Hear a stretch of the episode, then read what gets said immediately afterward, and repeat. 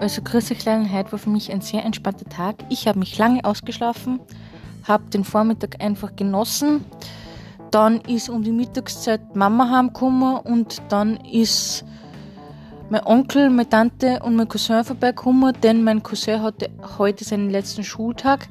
Der macht in Kürze seine Matura und der wird eh hoffentlich gut schaffen.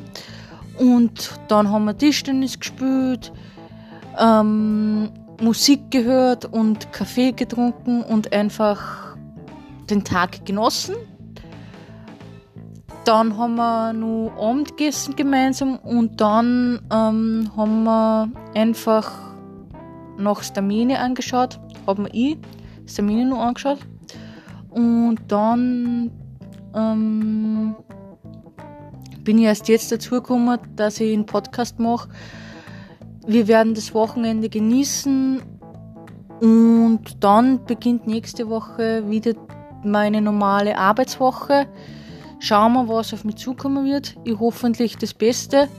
Ich hoffe das Beste, sorry. Und dann werden wir einfach schauen, was jeden Tag so auf mich zukommen wird. Also dann, für euch, bis bald.